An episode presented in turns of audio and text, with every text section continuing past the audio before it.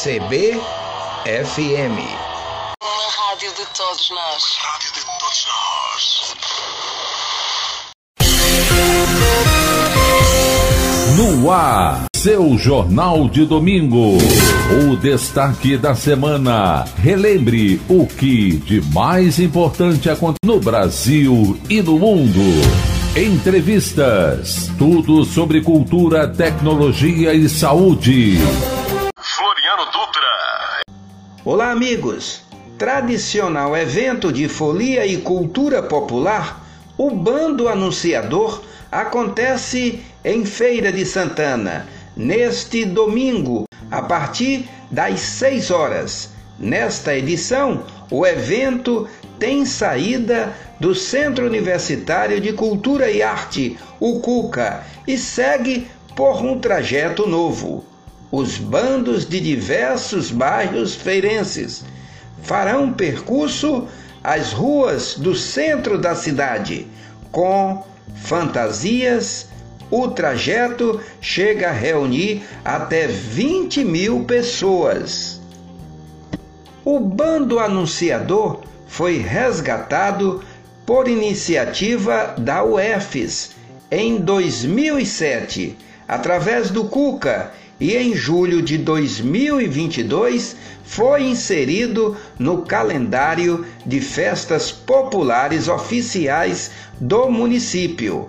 O evento começou no século XIX como um desfile da elite feirense, em que as pessoas mais ricas saíam de cavalo pela cidade, portando estandartes e anunciando o que aconteceria em Feira de Santana na época. Depois, cada vez mais pessoas foram sendo incorporadas aos bandos, como mulheres e grupos de religiões de matrizes africanas. O bando anunciador, tradicional festa que inicia as comemorações à Senhora Santana, padroeira de Feira de Santana, está de volta. O evento, que reúne foliões de vários bairros da cidade, ficou três anos sem acontecer por causa da pandemia. A concentração será aqui, em frente ao Cuca. Logo em seguida, os foliões irão percorrer a Rua Conselheiro Franco, a Praça Froz da Mota, a Rua Santos Dumont, a Avenida Senhor dos Passos e encerrar a festa na Praça Bernardino Bahia, a famosa Praça do Lambi Lambi. Uma das principais regras do bando é curtir fantasiado. Aqui nesta loja, a procura por adereços aumentou. Maíra vai participar pela primeira vez e veio escolher o traje dela e da filha. Tô levando uns óculos neon, uma, uns, uns apetrechos, né? Que, umas pulseirinhas coloridas. Pra ela eu vou levar uma fadinha, um negocinho assim meio levezinho pra ela. E a Isa, já escolheu sua fantasia? Uhum.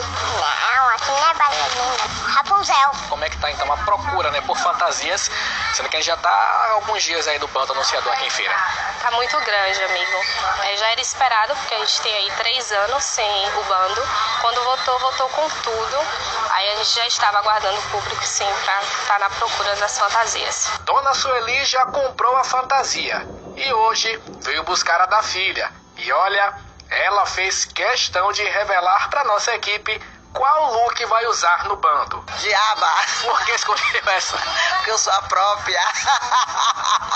Até quem trabalha aqui se fantasiou para atrair os clientes. Claro, tem que entrar no clima, ficar arrumado, que quando o cliente chega à loja, já dá de cara com a vendedora toda arrumada, ele já se inspira e acaba se inspirando na fantasia quando vê a vendedora, já forma seu look na hora. E quem não quiser perder nenhum momento da folia, tem que chegar bem cedinho, porque o cortejo vai começar a partir das 6 da manhã.